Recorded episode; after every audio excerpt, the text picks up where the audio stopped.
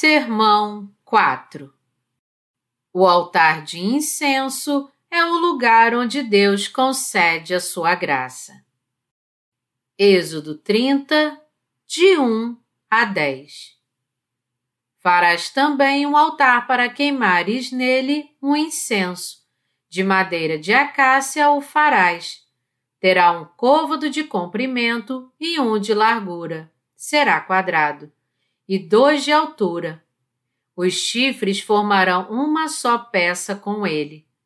De ouro puro cobrirás a parte superior, as paredes ao redor e os chifres e lhe farás uma bordadura de ouro ao redor. Também lhe farás duas argolas de ouro debaixo da bordadura. De ambos os lados as farás.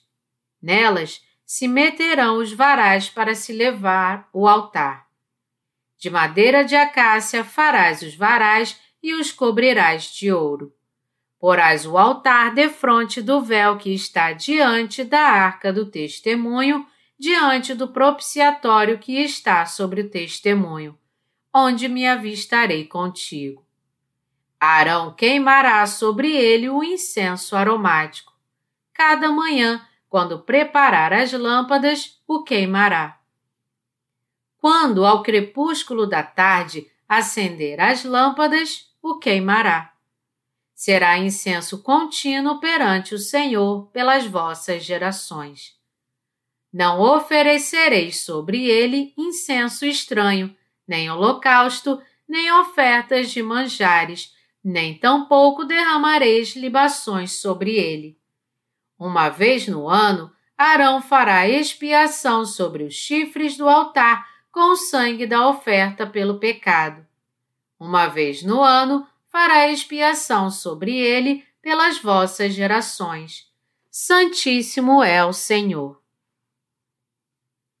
Se nós entrássemos no lugar santo, na casa de Deus, a primeira coisa que veríamos seria o candelabro, depois a mesa de pães asmos e o altar de incenso.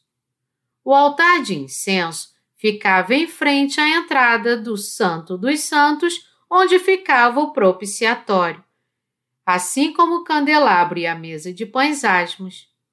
Tanto a largura quanto o comprimento do altar de incenso era de um cúbito, enquanto que a sua altura era de dois cúbitos. Nas medidas de hoje, um cúbito valia mais ou menos 45 ou 50 centímetros. Portanto, o altar de incenso tinha um pequeno formato quadrado que media aproximadamente 50 centímetros de comprimento e 100 centímetros de altura. Assim como o altar de ofertas queimadas, o altar de incenso também tinha um chifre em cada uma de suas pontas. Ele era feito de madeira de acácia e todo revestido de ouro. O altar de incenso dentro do santuário tinha quatro chifres.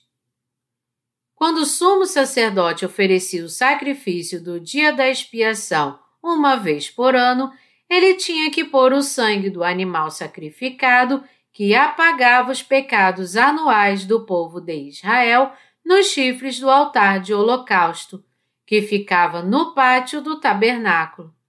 Da mesma forma, o sumo sacerdote também tinha que colocar este sangue nos chifres do altar de incenso. Como este sangue era oferecido a Deus, isso resolvia o problema dos pecados que afastavam o povo de Israel dele. Todos nós temos que receber a remissão de pecados crendo no Evangelho da Água e do Espírito. Atualmente, no Novo Testamento, é esta a fé que nos permite remover todos os obstáculos quando buscamos a Deus em oração. Até os justos cometem pecados enquanto estão neste mundo.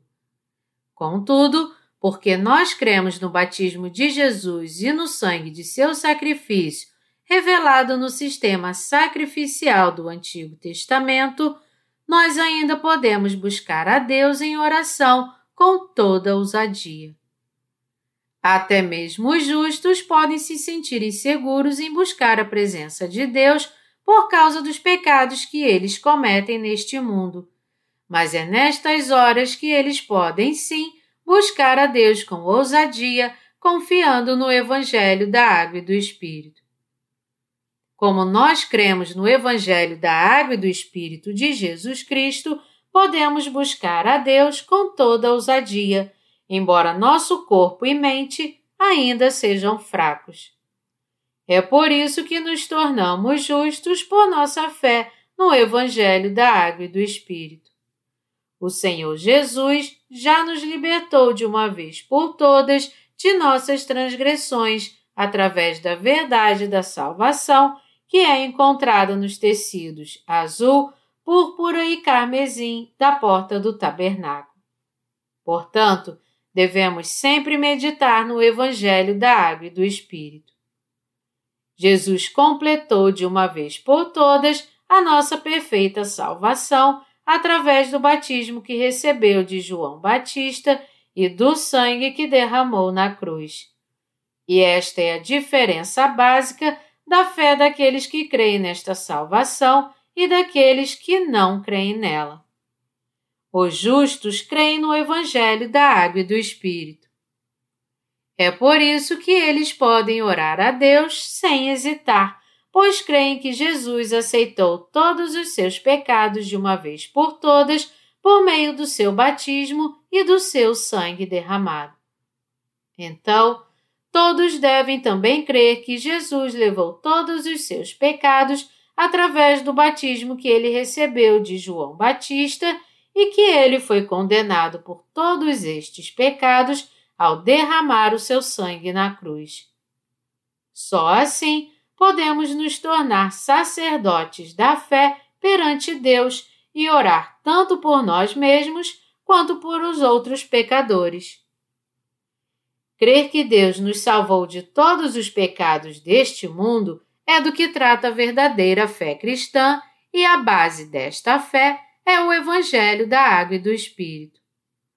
Através do Evangelho da Água e do Espírito, todos nós podemos descobrir a verdade da salvação revelada nos tecidos azul, púrpura e carmesim e no tecido de linho fino retorcido da porta do tabernáculo. E por crermos neste Evangelho verdadeiro, todos nós podemos entrar no reino de Deus. Então, eu peço a vocês que creiam que a justiça de Jesus Cristo é a sua salvação, que ele levou todos os seus pecados e que ele foi condenado na cruz por todos estes pecados. Assim você será livre de todos os seus pecados para sempre.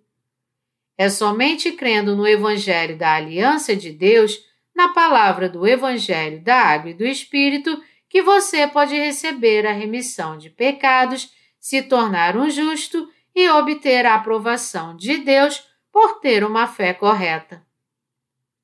Uma vez que você consiga alcançar a sua salvação por crer no Evangelho da Água e do Espírito, a primeira coisa a fazer é orar a Deus por sua obra de salvação, ou seja, pela propagação do Evangelho da Água e do Espírito no mundo todo. Os justos que creem no Evangelho da Água e do Espírito oram a Deus assim para que brilhe a luz do Evangelho neste mundo através da Igreja de Deus, o candelabro do lugar santo de Deus. Fé é algo mais que necessário para apoiarmos o ministério da Igreja de Deus e fazer com que o Evangelho seja pregado no mundo todo. É por ouvir e crer na preciosa Palavra de Deus pregada por seus servos que as pessoas do mundo inteiro poderão receber a remissão de pecados e crescerão na fé. Sua fé em Jesus como seu Salvador deve estar baseada no Evangelho da Água e do Espírito. E como um santo salvo de todos os seus pecados, você deve ir ao altar de incenso e se colocar diante do propiciatório no lugar santo. Por que isso é necessário? porque você precisa continuamente da graça de Deus. O altar de incenso é o lugar onde oferecemos orações a Deus, pois o incenso aqui significa as orações dos santos. Apocalipse 5, 8. Estamos debaixo da graça de Deus quando vamos ao altar de incenso e oramos a Ele. O altar de incenso no lugar santo nos mostra que orar a Deus com fé é o meio de acharmos a sua graça. É por isso que nós crentes do Evangelho da Água e do Espírito devemos continuar indo ao altar de incenso e orarmos a Deus incessantemente pela fé, para assim estarmos todo o tempo debaixo de Sua graça. O altar de incenso é o lugar onde pedimos a ajuda de Deus. Embora tenhamos recebido a remissão de pecados crendo no Evangelho da Água e do Espírito, nós ainda precisaremos da ajuda de Deus pelo resto de nossas vidas. Para que nos unamos à Igreja de Deus e para darmos frutos espirituais como sendo a luz deste mundo, a graça de Deus para nós será sempre algo indispensável. Por isso é que é tão importante orarmos a Deus incessantemente pedindo-lhe: Senhor, por favor, me ajude. Abraça-me bem forte, dê-me fé. Fortaleça-me tanto no corpo quanto no espírito. Fortaleça minha fé para que ela nunca seja abalada. Tire do meu coração todos os desejos pelas coisas deste mundo. Tire todos os maus sentimentos de mim. Deus quer que os justos cheguem ao altar de incenso, se ajoelhem diante dele e orem a ele assim, para que achem a sua graça em tudo o que forem fazer e recebam todas as suas bênçãos, tanto carnais como espirituais. Portanto, algo crucial é que todo justo que recebeu a remissão de pecados continue a levar uma vida de oração diante do altar de incenso. Apesar de nós justos termos nascido de novo e sido salvos de todos os nossos pecados, crendo no Evangelho da Água e do Espírito, nós ainda precisamos orar para que Deus derrame a sua graça sobre nós todos os dias de nossas vidas. É por isso que, embora tenhamos recebido a remissão de pecados, se não estivermos revestidos da graça de Deus, não conseguiremos andar pelo caminho estreito que o Senhor Jesus quer que andemos. Isso só acontece quando os justos oram a Deus, o qual derrama sua graça sobre eles. E isso também só é possível quando permanecemos na Igreja de Deus e obedecemos a Sua palavra. Melhor dizendo, os justos permanecem debaixo da graça de Deus quando fazem a sua boa obra junto com a sua Igreja. Como eu disse antes, o sumo sacerdote colocava o sangue do animal sacrificado nos chifres do altar de incenso uma vez por ano. Isso mostra que quando nós justos vamos à presença de Deus, nós temos que confessar a nossa fé diante dele, dizendo: Senhor, tu és o meu Salvador. Tu deixaste a tua glória divina e vieste a esta terra em forma humana. Tu levaste todos os meus pecados ao ser batizado e derramaste o teu próprio sangue em meu lugar. Tudo isso para me salvar. Só quando cremos sem duvidar que Jesus é o próprio Deus e Salvador é que somos postos debaixo de Sua abundante graça. Não importa como as nossas vidas estejam, Jesus Cristo ainda é o nosso Deus e o nosso Salvador. Ele é o mesmo Deus que nos salvou de todos os nossos pecados e de toda a condenação que estava reservada para nós. Então, quando oramos a Deus com esta fé inabalável, é que somos revestidos com a sua graça. Podemos confirmar mais uma vez a nossa salvação em nossas orações diárias. Em nossas orações é que podemos confirmar mais uma vez que o Senhor Jesus é o nosso próprio Deus e que esta fé é que traz as bênçãos dele para nós. Em outras palavras, somos levados a nos ajoelharmos diante do trono da graça de Deus porque estamos totalmente convencidos de que certamente Ele nos abençoará. A nossa fé no Evangelho da Água e do Espírito garante que Deus certamente nos responderá quando orarmos a Ele. Deus ouve cada oração dos justos e abençoa todos eles.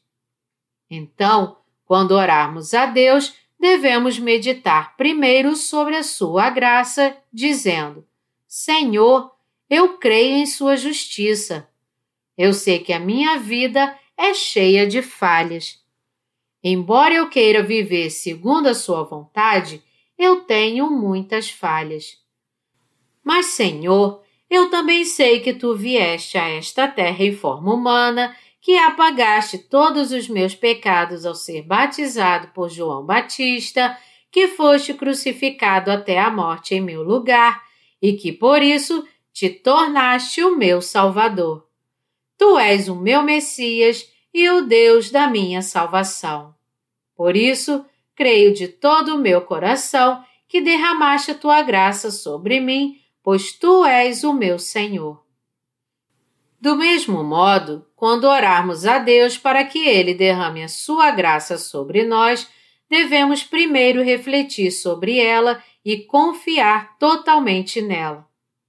Então, com ousadia poderemos orar a Deus por todas as nossas necessidades e Ele nos dirá: Sim, você é mesmo meu filho, eu sou mesmo seu verdadeiro Deus, como vocês creem, e vocês são mesmo o povo de minha propriedade. Por isso, responderei às suas orações e para sempre os abençoarei. Nos encontraremos no propiciatório. Posso ver por suas orações que as suas fés em mim são inabaláveis, que vocês colocaram todas as suas confianças somente em mim e que vocês creem de todo o coração que eu sou o seu Deus. Portanto, eu responderei às suas orações para que todos neste mundo saibam que eu sou mesmo seu Deus. Do mesmo modo, Deus nos reveste com a sua graça e derrama as suas bênçãos sobre nós quando cremos na verdade da sua salvação. Sermos salvos de todos os nossos pecados não é ainda o fim da história. Ao contrário, se fomos mesmo libertos de todos os nossos pecados, nós então temos que crer que as bênçãos de Deus estão prestes a acontecer.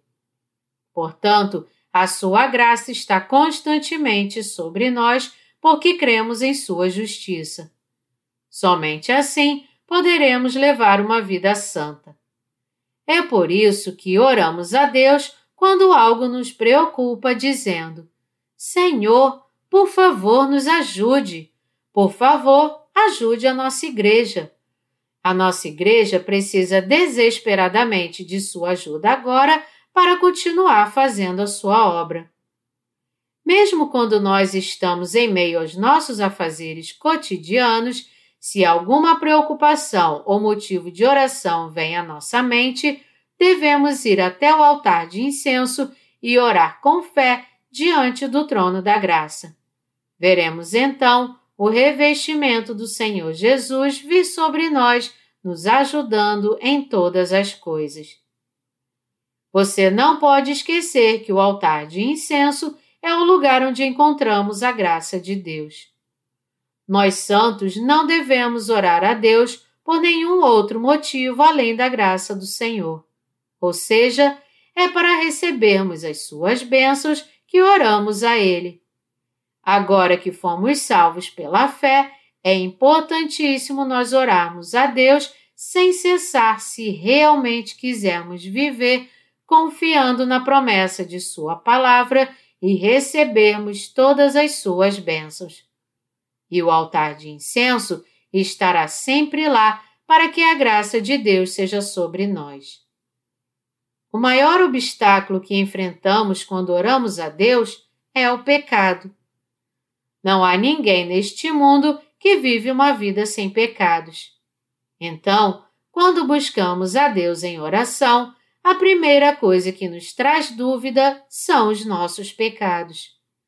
Por isso que é tão importante meditarmos novamente na verdade da salvação e renovarmos a nossa fé, que diz que o Senhor Jesus já apagou todos os nossos pecados com os tecidos azul, púrpura e carmesim da porta do tabernáculo. Em outras palavras, temos que crer sem duvidar que Jesus Cristo, o próprio Deus, veio a esta terra como nosso Salvador, apagou todos os nossos pecados ao ser batizado e foi condenado por todos estes pecados, e que, graças ao nosso Deus e Salvador, nós já fomos perdoados de todos os nossos pecados. Somente quando temos essa fé é que podemos pedir a graça e as bênçãos de Deus. É só assim que podemos orar pedindo a bênção de Deus. Foi para nos ensinar esta lição, para nos lembrar da obra salvadora do Senhor Jesus, que o sangue do animal sacrificado era colocado nos chifres do altar de incenso uma vez por ano. Somente alguém que tenha certeza da remissão de todos os seus pecados pode orar a Deus com ousadia. Quando oramos a Deus, podemos pedir sem hesitar para Ele cuidar de todas as nossas necessidades, chamando-o de Pai ou de Salvador. Nós somos livres para chamá-lo dessa forma porque Ele é mesmo o nosso Pai, o nosso Senhor e o nosso Salvador. Melhor dizendo, não devemos temer chamar a Deus por outros vários títulos e orar a Ele, porque Ele não é somente o nosso Criador, mas também o nosso Salvador. É assim que todos nós devemos orar ao Senhor. Senhor, obrigado por me salvar de todos os meus pecados. Eu preciso de verdade de Suas bênçãos e de Sua ajuda. Ajude-me então, Senhor, e guarde todos os meus passos. Eu fiz algumas coisas boas mas também cometi alguns erros e ainda tenho algumas preocupações. Eu entrego todas elas a Ti, Senhor. Peço que me ajudes e me guies no caminho certo. Leva-me às almas perdidas para que eu possa pregar o Seu Evangelho para elas e, assim, dar muitos frutos para Ti. Abra o coração deles e prepare o solo dos seus corações para que eu possa plantar a semente do Evangelho neles. Também peço a Ti que mantenha a sua igreja fiel e guarde os seus servos. Abençoe a todos eles para que o Evangelho da Água e do Espírito possa ser pregado de forma abundante. Faça com que este Evangelho se espalhe por toda a face da terra. Seus servos precisam de sua proteção por isso peço que os guarde debaixo de suas asas. Abençoe-me, Senhor, e abençoe a minha família. Abençoe os meus filhos, abençoe os santos também. Abençoe todos os meus amados irmãos e irmãs em Cristo. Que suas bênçãos sejam tão abundantes que até os incrédulos de fora da igreja sejam salvos. Quando oramos e confiamos as nossas esperanças e sonhos a Deus desta forma, Ele certamente responde às nossas orações e nos abençoa. É assim que todos nós podemos receber as abundantes bênçãos de Deus através da oração. E é assim que achamos graça sobre graça todos os dias. Deus é o Deus de todos aqueles que creem na sua justiça. Ele é o Deus dos que creem sem duvidar no Evangelho da Água e do Espírito. Então, ele nunca deixa de derramar a sua graça sobre todos os que creem nele, os quais se aproximam de seu trono com uma fé poderosa, pedindo as suas bênçãos, dizendo: Senhor, eu creio que tu és o meu Deus. Eu creio que tu és o meu Salvador. Ajude-me, Senhor. Amados irmãos, não há como expressar o quanto é importante a todos nós compreendemos que a nossa salvação dos pecados do mundo não é o fim da história, mas que devemos orar a Deus incessantemente. Se a sua oração não é respondida pelo Senhor Jesus, ou se você não sabe nem como orar, você deve examinar bem a fundo a sua fé e descobrir quem o Senhor Jesus é para você de fato. É essencial que você entenda bem o seu relacionamento com o Senhor Jesus.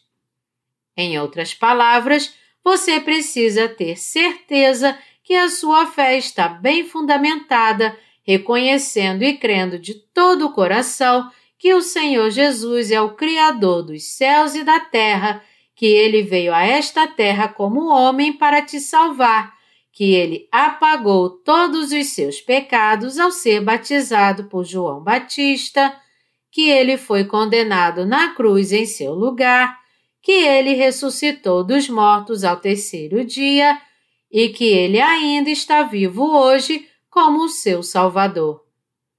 Agora que você foi salvo, o Senhor Jesus se tornou seu pastor e você a sua ovelha. Portanto, você não deve duvidar que o Senhor Jesus te responderá sempre que você pedir a sua ajuda. Nós temos que orar dia e noite. Todos nós que aceitamos ao Senhor Jesus como nosso Salvador pela fé, devemos orar a Deus de dia e de noite, e receberemos a sua graça e abundantes bênçãos durante toda a nossa vida nesta terra. Por outro lado, aqueles que por alguma razão não oram com frequência, também por pensarem que Deus proverá todas as suas necessidades, mesmo que não orem, ou não têm fé na palavra de Deus, não podem receber as suas bênçãos, pois falta a fé em seu altar de incenso. Se você acha que Deus te dará tudo o que você deseja, mesmo se você não orar, só porque você crê que Ele é o seu Deus, então a sua fé está errada. Não fora isso verdade, não deveria haver nenhum altar de incenso no lugar santo. Você acha que Deus fez o altar de incenso só por diversão? Não, é claro que não. O sumo sacerdote Arão acendia o altar de incenso com quatro tipos de incensos a cada manhã e toda noite. O doce perfume enchia o lugar santo com o cheiro de incenso queimado se espalhando por todo o lugar. Este é o verdadeiro perfume maravilhoso que nos faz chegar até Deus com confiança. Este incenso também tinha o poder de cobrir os pecados diante de Deus. Por exemplo, uma vez por ano, o sumo sacerdote tinha que encher o Santo dos Santos com o cheiro de incenso antes de entrar ali, a fim de se certificar que a nuvem de incenso cobriria o propiciatório onde estava a arca da aliança. Do contrário, ele morreria. Levítico 16, de 12 a 13. Queridos irmãos, quando nos achegamos a Deus, devemos ter plena certeza de que já recebemos a remissão de pecados, de que Ele agora é o nosso Deus e de que Ele derramará sua graça sobre nós quando orarmos a Ele. Assim, quando formos à presença de Deus com esta fé inabalável e nos prostrarmos diante do trono da Sua graça, não enfrentaremos a condenação, mas acharemos a sua graça. Deus é o Deus de misericórdia cuja graça abundante é garantida a todos nós. As argolas do altar de incenso também eram feitas de ouro. O altar de incenso no santuário de Deus tinha o formato retangular, um poliedro com seis lados, media cerca de 50 centímetros de comprimento e largura e 100 centímetros de altura, e tinha de cada lado dois pares de argolas de ouro. Eram nestas argolas de ouro que eram inseridas as duas hastes. Estas hastes eram feitas de madeira de acácia e revestidas de ouro. Embora o altar de incenso fosse relativamente pequeno, ele tinha que ser levantado por dois homens. E já que o seu comprimento era somente de 50 centímetros e sua largura de 50 centímetros no máximo, ele podia ser facilmente carregado e levantado por apenas um homem. Mas, como todos os outros utensílios do tabernáculo, isso jamais era permitido. Isso significa que nós, os justos, também temos que orar juntos a Deus, como o Senhor Jesus disse. Em verdade também vos digo que se dois dentre vós sobre a terra concordarem a respeito de qualquer coisa que porventura pedirem, se-lhes a concedida por meu Pai que está nos céus. Mateus 18, 19. As hastes do altar de incenso também nos mostram que os nascidos de novo têm que servir a Deus com as suas orações. Nossas orações também são um meio de servirmos ao Senhor Jesus. Agora que nascemos de novo de todos os nossos pecados, podemos servir a Deus e a sua Igreja de várias formas, seja orando ou fazendo serviços voluntários. Quando nós oramos a Deus, não oramos somente por nós mesmos, mas oramos pela obra de Deus, por sua igreja e seus membros, e especialmente pela pregação do Evangelho. Melhor dizendo, nossas orações não somente nos fazem estar na presença de Deus e encontrar a sua misericórdia, mas também nos permitem servir ao ministério da justiça de Deus.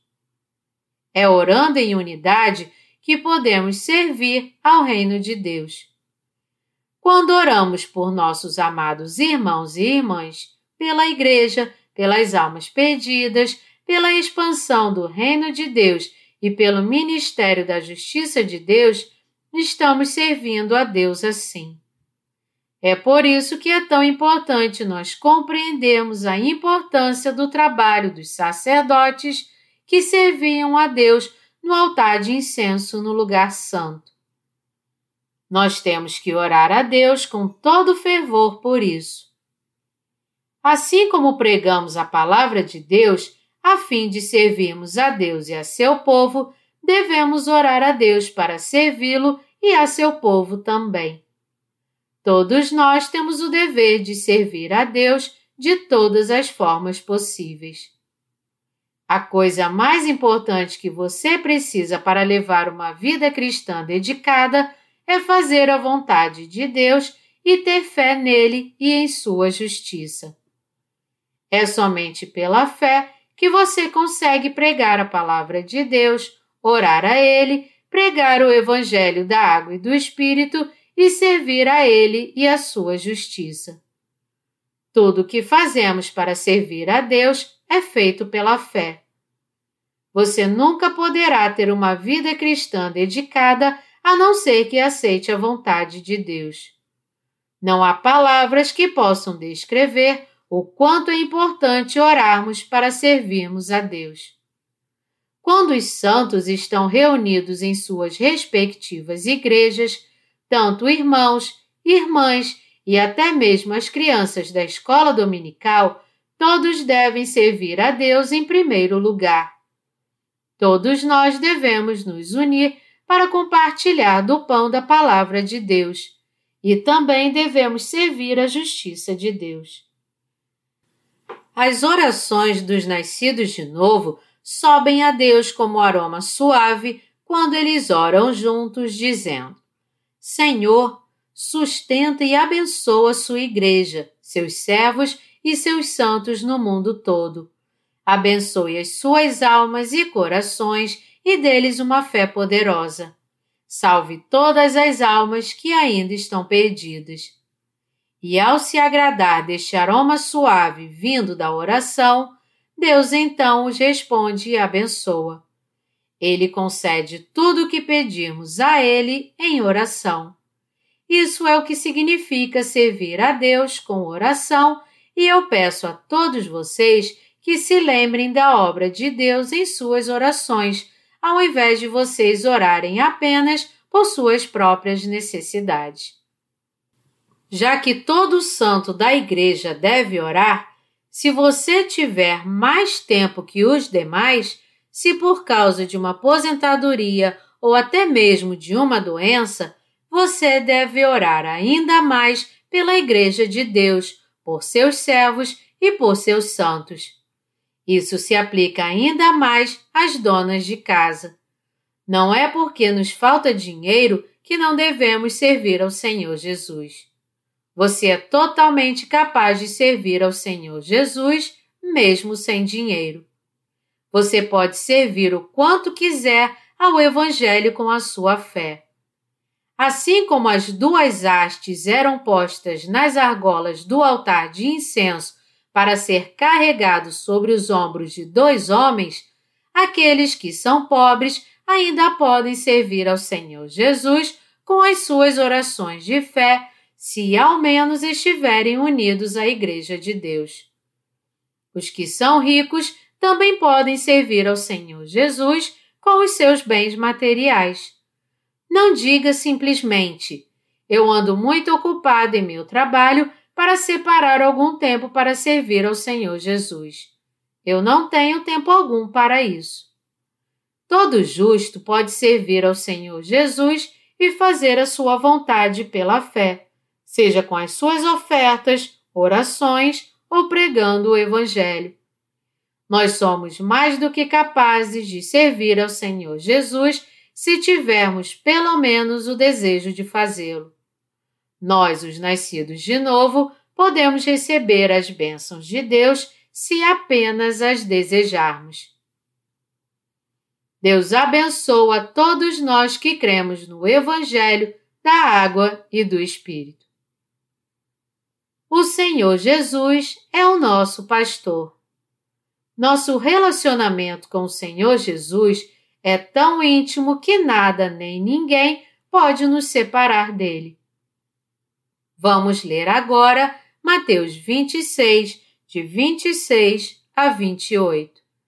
Enquanto comiam, tomou Jesus um pão e, abençoando-o, partiu e o deu aos discípulos, dizendo: Tomai, comei, isto é o meu corpo. A seguir, tomou um cálice e, tendo dado graças, o deu aos discípulos, dizendo: Bebei dele todos, porque isto é o meu sangue, o sangue da nova aliança, derramado em favor de muitos para a remissão dos pecados.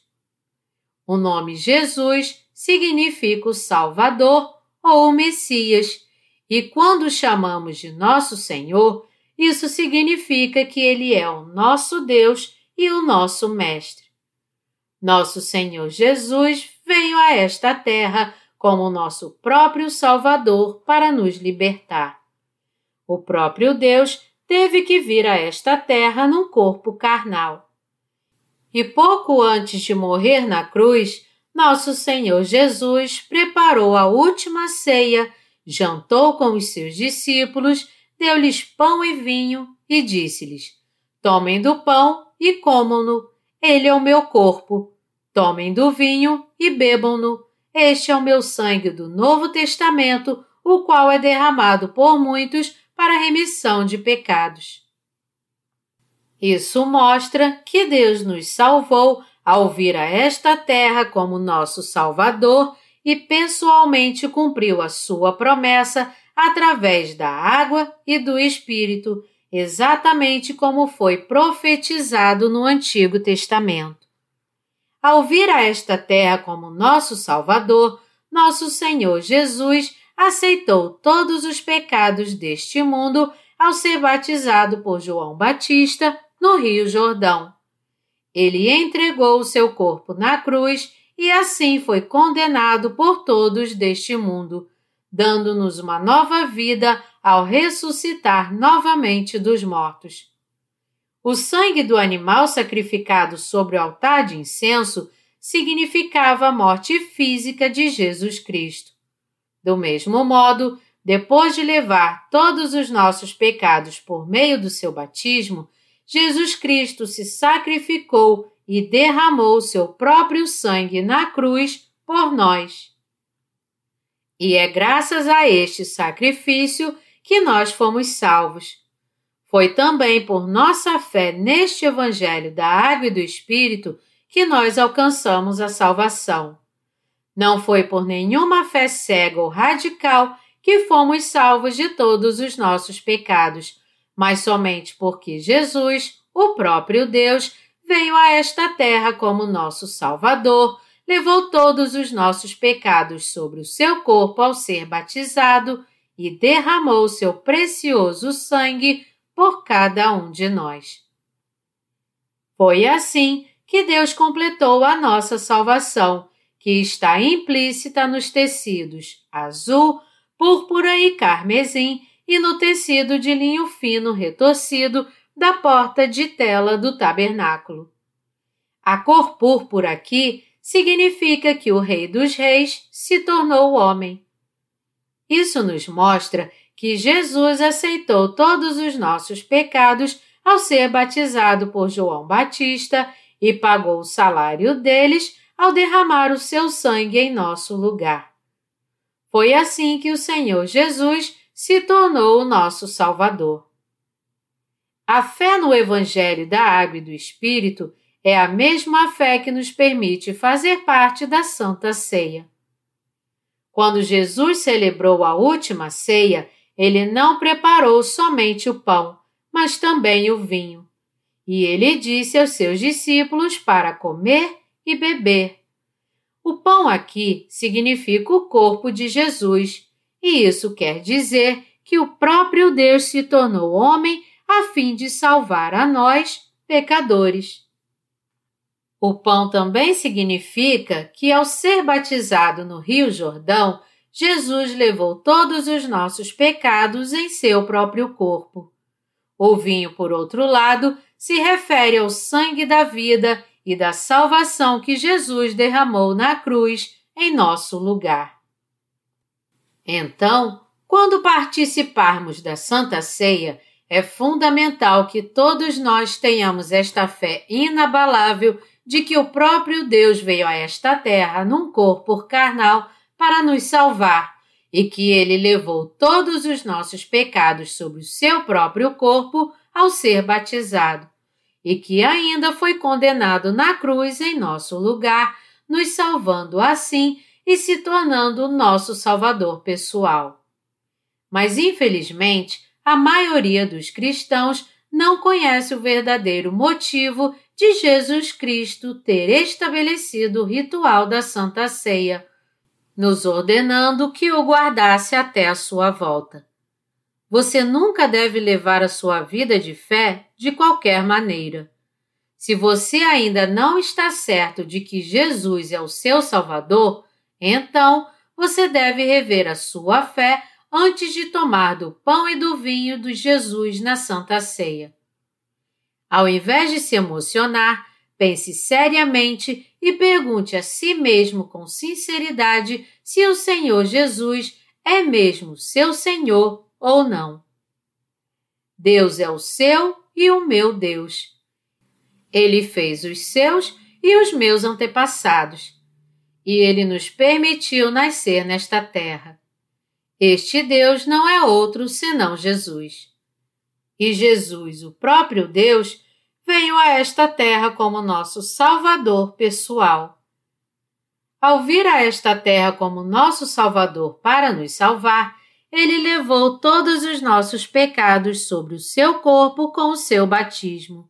Então, ele fielmente levou cada um destes pecados à cruz, sem deixar nenhum sequer, e nela foi condenado, pois só alguém que se tornando maldito poderia receber os nossos pecados para que não fôssemos condenados por eles. Foi assim que o Senhor Jesus nos salvou de toda condenação. Se por apenas um instante você meditar sobre o Evangelho da Água e do Espírito, você poderá facilmente compreender esta verdade da salvação. Ser salvo de todos os pecados deste mundo é o mesmo que aceitar o Evangelho da Água e do Espírito no coração. Eu creio que o Senhor Jesus me salvou de todos os meus pecados através da sua água e do seu sangue. Eu não fiz nada pela minha salvação. Quando Jesus veio a esta terra, quando ele nasceu em um pequeno estábulo em Belém, eu não estava lá. Eu não fiz absolutamente nada. Eu nem mesmo pedi a Deus para me salvar. Mas ele veio a esta terra num corpo carnal independente da minha vontade, para me salvar. Eu estou totalmente convencido que foi para me salvar que Jesus veio a esta terra, foi batizado e derramou o seu sangue na cruz. Deus amou o mundo de tal maneira que deu o seu único filho. O próprio Deus veio a esta terra para salvar a cada ser humano e ele realmente salvou a você e a mim de todos os nossos pecados, se tornando assim o seu e o meu Salvador.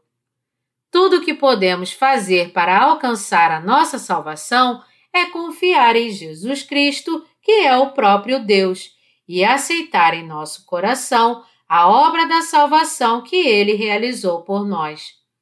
Somente os que estão completamente cansados em suas próprias forças, que desistiram de se esforçar, reconhecendo como são inúteis e que acreditam totalmente a Deus, a sua remissão de pecados e sua salvação, são aqueles que podem achar a graça diante de Deus. Embora isso pareça incompreensível a você, o próprio Deus realmente cumpriu perfeitamente a nossa salvação para nos libertar. Portanto, não há nada que podemos fazer além de crer na sua obra da salvação. Entregue-se a Deus totalmente. É fundamental que você se entregue a Deus. Pense no que Deus fez por você. O próprio Deus se tornou homem e ele só fez isso para salvar a você e a mim. Além disso, Jesus, que é o próprio Deus, foi batizado a fim de levar todos os nossos pecados e apagá-los.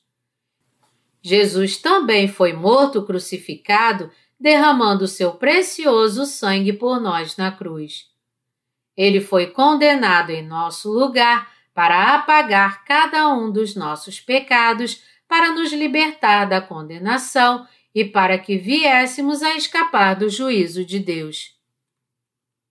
Mas ao terceiro dia, ele ressuscitou dos mortos para nos dar uma vida nova e eterna. E ele agora está assentado à direita do trono de Deus, aguardando por todos nós. Ele está analisando para ver quem está querendo entregar tudo a ele ao próprio Deus e Salvador e ver também quem crê nele de todo o coração. Os que receberam Jesus são aqueles que entregaram tudo a Deus. Estes creem que o Senhor Jesus os salvou de uma forma perfeita. Eles sabem que não fizeram nada de si mesmos para obter a salvação. Eles estão convictos que foi só por seu amor que Deus os salvou através da verdade da salvação revelada nos tecidos azul, púrpura e carmesim da porta do tabernáculo. E a todos esses que confiaram tudo a Deus, que aceitaram a Ele e a Sua palavra em seus corações, foi que Deus deu o direito de se tornarem os seus filhos. Então eu peço a todos vocês que procurem entender de modo correto esta verdade da salvação antes de tomar parte na Santa Ceia. Jesus foi batizado para levar todos os nossos pecados e fazer expiação por eles. A morte física de Jesus foi para salvar a você e a mim de todos os nossos pecados. Ao levar todos os nossos pecados, Jesus morreu crucificado, derramando todo o seu sangue em nosso lugar e foi condenado assim para nos libertar do julgamento dos pecados e nos fazer justos. Deus deu a todos nós que obedecemos e oramos no lugar santo o altar de incenso para nos revestir com a sua graça. É aí que podemos achar a graça de Deus. Por isso, eu aconselho a todos vocês confiarem totalmente no Senhor Jesus. Aleluia!